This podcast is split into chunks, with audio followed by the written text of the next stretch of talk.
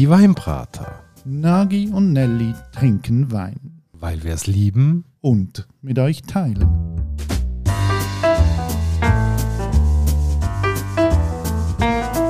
Hoi Nagi. Gianelli und hallo liebe Hörerinnen und Hörer zu einer weiteren Folge von der Weinbrater. Und heute äh, sind nicht nur wir da, wir haben noch einen Gast, der zwar nicht die ganze Folge dabei ist, aber das wäre er da.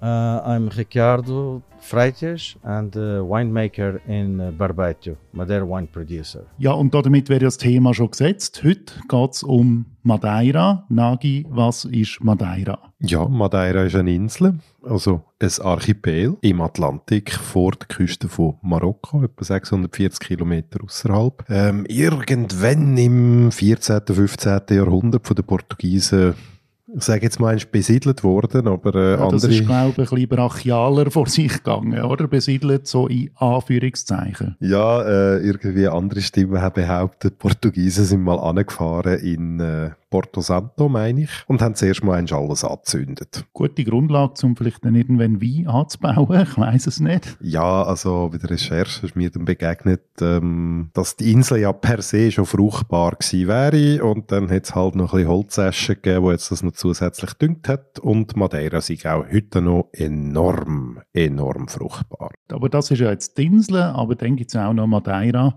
als alkoholisches Getränk. Ja, und auch dort, der Name kommt von der Insel, wie du sagst, und ähm, es ist ein Getränk, es ist ein gespritteter Wein. Und wenn wir uns aber gleich wieder anschauen, wo der Wein herkommt, ist es ja schon noch spannend, wenn man die Insel anschauen tut. Also das geht irgendwie vom Meeresspiegel auf bis auf 1800 Meter. Das ist ja schon noch der Wahnsinn. Ja, also wenn man auch ein Satellitenbild anschaut auf der Karte, oder, dann sieht man also hauptsächlich ist die Insel an der Küste rundherum besiedelt und dann geht es ziemlich schnell steil bergauf. Gibt es zwar schon ein paar Dörfer im Hochland jetzt in Anführungszeichen, aber ja, da zieht sich einfach dann der Berg mit durch die ganze Insel durch. Das ist eigentlich noch recht eindrücklich. Also bis so in die Hälfte von der Höhe siehst du Terrassen und die Terrassen sind mit Pergolen bepflanzt. Also Pergola, wie man es aus Italien, aus dem Tessin kennt, oder? Pfosten, und nachher werden die Trauben oben durchgezogen und dort haben wir dann früher drunter auch noch, vielleicht auch heute noch, andere Pflanzen gepflanzt, also zum den Platz auch optimal auszunutzen. Und es ist wirklich krass, also eine wahnsinnige Vielfalt an Trauben, die dort gepflanzt worden sind. Also Malvasia, Tinta Negra, Mole de Tinta Negra, Bastardo, gewisse Sachen, die es gar nicht mehr pflanzen seit der Reblaus. Und ähm, eine Traube, die uns ja heute besonders beschäftigen wird. Sercial. Ich finde es auch darum ein interessantes Gebiet, weil Madeira, wie die, die sind jetzt ein bisschen zu neuer Blüte gekommen, aber dann ist es ja gar nicht immer so gut gegangen. Oder? Also so, gerade nach dem Zweiten Weltkrieg war eine grosse Krise, gewesen, wo die Anzahl der Produzenten so von 80 auf 30 abgeflogen ist. Viele haben dann so das Massengeschäft betrieben, also man hat dann so fassweise einfach Madeira wie exportiert in die ganze Welt raus. Und das bringt uns eigentlich dann jetzt langsam auch zu unserem heutigen Produzent, oder? Weil der hat dann irgendwann gesagt, hey, wenn wir das weitermachen, dann schaden wir einfach unserem eigenen Geschäft, oder? Wir müssen das wieder zurückholen, wir müssen uns mehr Mühe geben, wir müssen die Qualität schaffen und das ist die Geschichte, die wir heute, glaube ich, erzählen können, von Ricardo Freitas. Er ist Inhaber, er ist Winzer, er hat sein eigenes Weingut, das heißt Vinos Barbaitas. Und ich glaube, er ist ein absoluter Freak, wenn es um Qualität geht. Du redest von der Geschichte von Madeira. Und ich meine, wenn wir anschauen, wie Madeira entstanden ist, das finde ich ja schon auch noch speziell. Das ist die interessanteste Geschichte, wie ein Wein kann reifen kann, die ich je gehört habe. Und es hat mit Schiff zu tun. Es hat vor allem mit der Kolonisierung von Südamerika zu tun. Portugal ist ja sehr stark in Brasilien vertreten gewesen. Madeira ist wie so der westlichste Anlaufpunkt gewesen, wo man nochmal Proviant aufladen ähm, für die lange Reise über den Äquator ab äh, Richtung Brasilien. Zum Beispiel auch Alkohol. Ja, und Madeira hat man, jetzt stell dir das vor, hat man eingesetzt als Schiffsballast und dann auch noch ein bisschen als Prävention für Skorbut. Und ähm, durch das, dass man den Madeira genommen hat, oder, als Süßwein-Grundlage und dem dann noch ein bisschen Brandwein oder Zuckerrohrschnaps drin geschmissen hat, um ihn haltbar machen, dass er nicht übergeht, hat man vor allem von Madeira selber, weil die Trauben dann zumal unter dem Klima nicht komplett haben können ausreifen, zuerst ganz einen sauren Wein gehabt. Aber eben,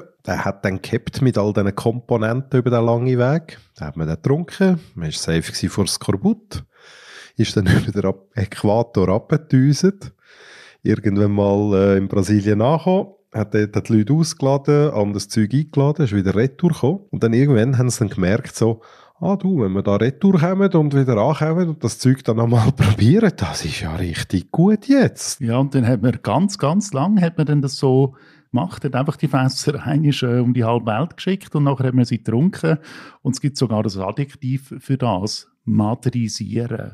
Genau, maderisieren. Ja, also eine interessante Geschichte, vielleicht einmal für eine Geschichtsfolge bei uns, wenn wir da mal in die Historie tiefer reingehen Aber ich glaube, wir uns jetzt nicht zu fest mit dem verweilen, ich werde mal noch schnell ein bisschen mit dir über Madeira reden es ist quasi ähnlich wie Portwein, oder? Es ist ein gespritteter Wein und äh, das Spannende ist auch wieder, also wenn man sich in das von einlesen es gibt unglaublich viele Varianten, wie man den kann produzieren Es gibt viele Traubensorten, es gibt Jahrgangsmadeira, es gibt Madeira aus verschiedenen Jahren verschnitten wird. Also wir sind da doch wieder in einer ein komplexeren Weinwelt unterwegs. Apropos Jahrgangsmadeira, weißt du, wie sie den nennen?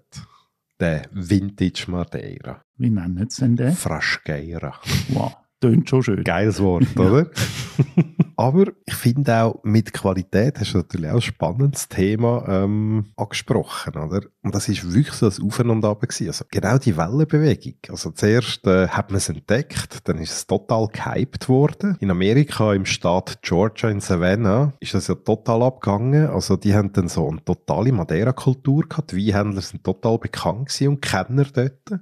Und irgendwann äh, ist es dann eingebrochen und eben, wie du sagst, ja, was macht man denn? oder? Es werden immer weniger Produzenten, es wird weniger produziert und ist schon noch eine taffe Sache eigentlich, die Geschichte mit dem Madeira. Vielleicht müssen wir mal noch die Frage beantworten, wie sind wir überhaupt auf Madeira gekommen? Das ist uns ja ehrlich gesagt so ein bisschen zugeflogen. Oder wir haben nicht mit dem gerechnet. Mehr von uns aus wären, glaube gar nicht auf die Idee gekommen, eine Madeira-Folge zu machen. Aber dann sind wir ja im Dezember in dem Lech am Arlberg, am Arlberg-Weinberg-Symposium umgestürchelt.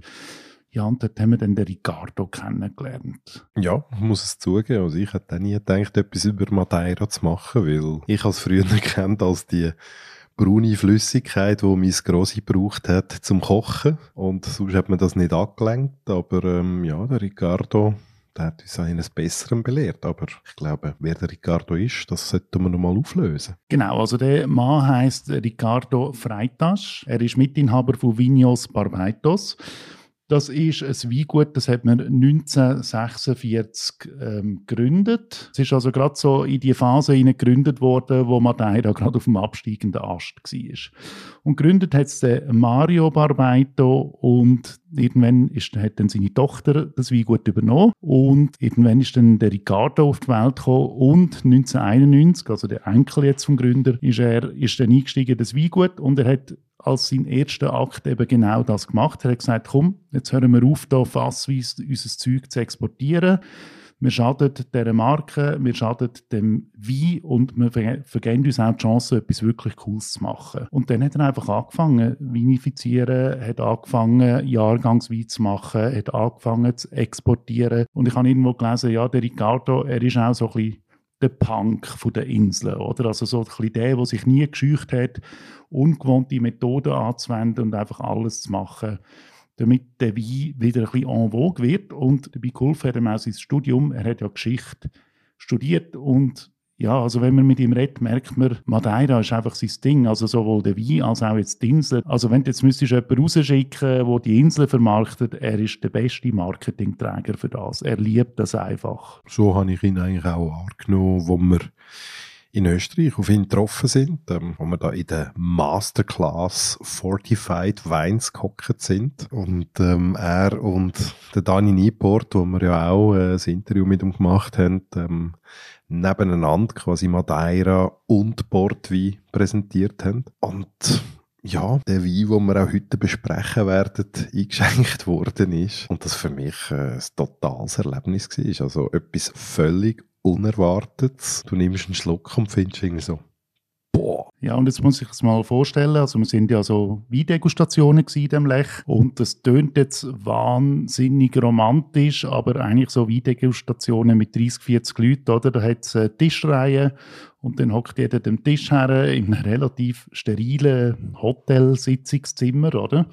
Und dann kommt halt das eine und andere, wird einem dann gereicht und dann probiert man so durch und spannend wird es dann immer dann, wenn plötzlich etwas ins Glas kommt, wo man so denkt, oh, wow, jetzt mache ich gerade eine Entdeckung. Dann geht wie so ein bisschen das göttliche Licht, scheint dann in das sterile Sitzungszimmer rein. Und richtig interessant ist ja dann auch geworden, wo man sich können mit dem Ricardo unterhalten Genau, und das haben wir gemacht. Der Wein, den wir heute auf dem Tisch haben, der heisst Sercial Colcheita 2014 und wir haben die Möglichkeit, am Ricardo unser Mikrofon schnell anzuheben, dass er uns etwas über den Wein einfach erzählt. Und die erste Frage war, was ist eigentlich die Philosophie hinter dem Wein? Well, first of all, I wanted to try something new with a grape variety that is very uncommon to have uh, um, skin contact uh, vinification.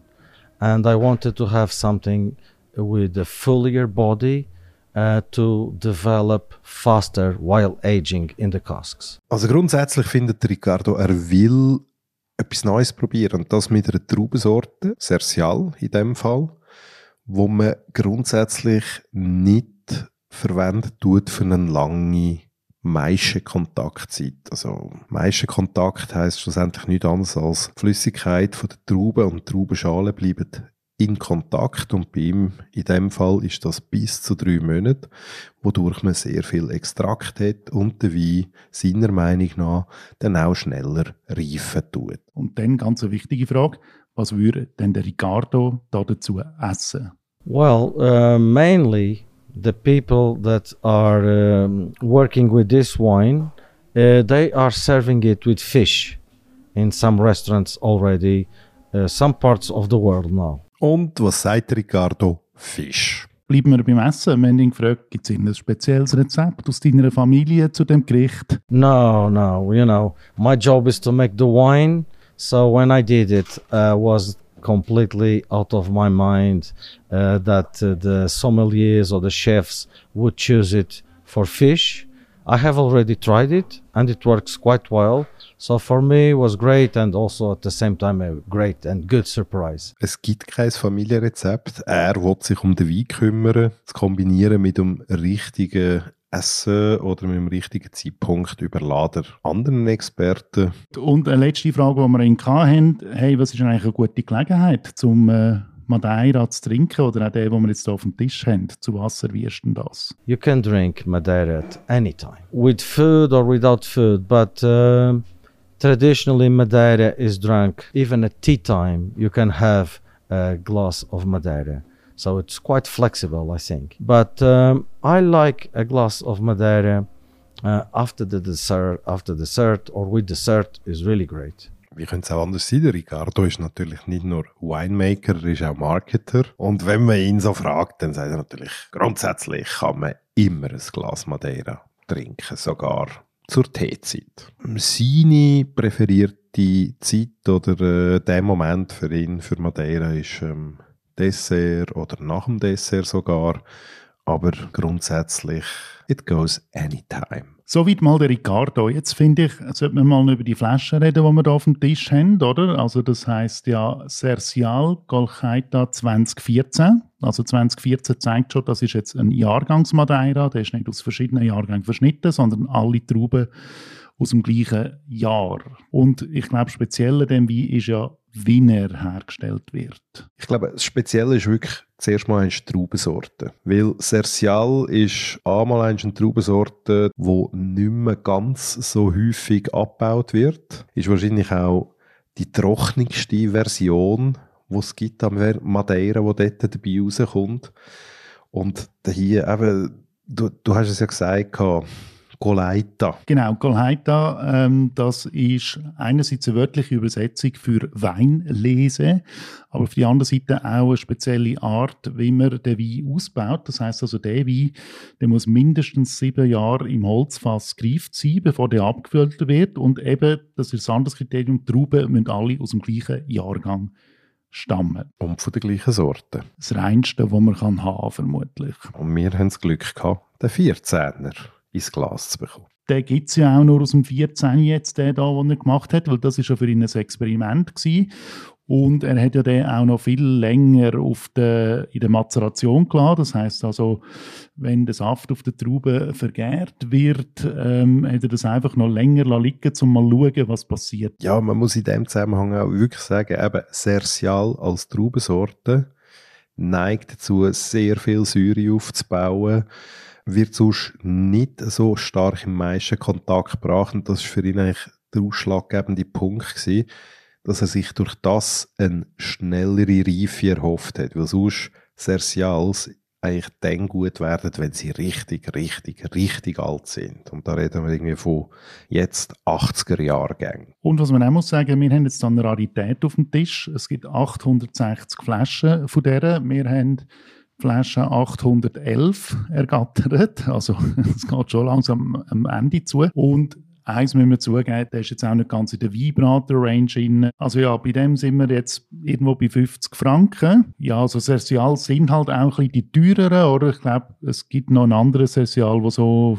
zwischen 40 und 45 Franken ist. Und dann gibt es aber natürlich ganz viele andere Weine vom Ricardo, die man in der Schweiz kann kaufen kann, die zwar jetzt ein bisschen vielleicht weniger exklusiv sind, aber dafür zwischen 20 und 30 Franken zahlen, wenn man einfach mal sich so ein bisschen durch den Produzenten durchprobieren Also ich glaube, der Produzent und halt das Thema Madeira, wo ich wirklich muss sagen, da ist jetzt für mich eine neue Welt aufgegangen, wo ich nicht auf dem Schirm hatte, einfach aufgrund von Konventionen, die ich aus früheren Zeiten mit mir herumgetragen habe. Ich wirf mal noch einen Blick auf die Etikette. Man merkt da, der Ricardo ist stilvoll unterwegs und historisch. Ich sehe da eine Figur drauf, die einen Pfeilbogen spannt. Ich weiß jetzt nicht, ist das irgendein ein Mitglied von der Armee früher oder der hat auf jeden Fall so eine traditionelle Kluft an und das zieht sich auch durch. Auf vielen von seinen Weinflaschen sind immer so Figuren in historischer Art abgebildet, aber das dann wieder sehr modern gemacht und auf der Rückseite gibt es noch eine ganze Litanei von der Geschichte von dem Wein. So, und jetzt haben wir viel über den Ricardo geredet und viel über Madeira geredet und über irgendwelche Schiffe, die auf Brasilien fahren und zurückkommen. Jetzt müssen wir ja noch die ganz wichtige Frage beantworten. Wie schmeckt denn das? Und der Nagi ist schon das Glas am Schwingen und eine Nase voll am Nehmen. Was schmeckst? Er schmeckt immer noch gut, weil ich muss ja sagen, die Flasche ist ja jetzt auch schon eine Woche offen. Da hat sich jetzt meiner Meinung nach nicht viel verändert. Ähm, es bestätigt aber auch das, was man viel auch liest, wenn man ein bisschen anschauen oder auch hört. Du kannst mal eine Flasche Madeira aufmachen, kannst das Glas trinken und äh, die Flasche, wenn du den Korken drauf tust und du stellst in den Kühlschrank, bleibt über Monate, wenn nicht Jahre gut. Also ich finde also sehr schön. Es hat so ein bisschen einen, einen likörhaftigen Touch, finde ich. Das gehört ja auch zu dem Madeira-Wein. Ist aber nicht aggressiv, so einem da entgegenkommt. Es schmeckt schon sehr lieblich und wenn man einen Schluck nimmt, dann hat man das Gefühl, dass einem jetzt der Gaumen so ganz sanft so ein bisschen einmassiert wird mit dem Wein. Also es ist nicht heftig, sondern es ist ganz, ganz fein ganz, ganz zart und einfach sehr, sehr gemögig. Ich finde es einfach der Burner. Also die Nase, die ist so super schön karamellig, nussig. Er hat so Anklänge von kandierten Früchten. Und der Gaumen, das ist einfach das, was mich überrascht. Das ist nichts, wo irgendwie da so super süß zugekleistert daherkommt, sondern da merkst du jetzt wirklich der viel äh, beseite und umschriebene Sersialcharakter, da kommt das Säuregerüst, da kommt Frische. Das ist eigentlich das, was mich in Österreich begeistert hat und auch jetzt immer noch Vollgas begeistert bei dem Wein. Ja, wenn ich den trinke, komme ich gerade ein wohliges Gefühl über. Das fühlt sich einfach gut an. Ich finde, der bleibt dann so ein bisschen schön im Gaumen kleben. Das ist jetzt nicht ein schneller Gespass, sondern das tut immer noch ein bisschen anklingen. Ja, also du hast wirklich, du hast Säure, du hast Struktur. Ähm, ich meine, das Teil hat irgendwie 19,5 Prozent, die merkst du niemals. Eine wunderbare Flasche, finde ich, wie ein guter Freund, wo man sich einfach auf den Tisch kann stellen und ein bisschen mit ihm Zeit verbringen. Also wirklich etwas ganz, ganz Tolles und ähm, es hat bei mir zumindest sämtliche äh, Vorstellungen und, und einbrennte Prädispositionen, die um, um sind, ähm, ja, weggefegt. Also ich musste mein Bild über Madeira revidieren. damit wäre es das für die heutige Folge. Ähm, wir hören uns, wenn ihr wenn die zwei Wochen wieder, wenn ihr Erfahrung habt mit Madeira, schreibt uns das auf Instagram, auf unserer Webseite weinbraten.ch. Uns interessiert immer, was ihr so denkt. Und sonst wünschen wir euch einfach eine gute Zeit. Bis bald. Macht's gut. Und tschüss, Nagi. Gianelli.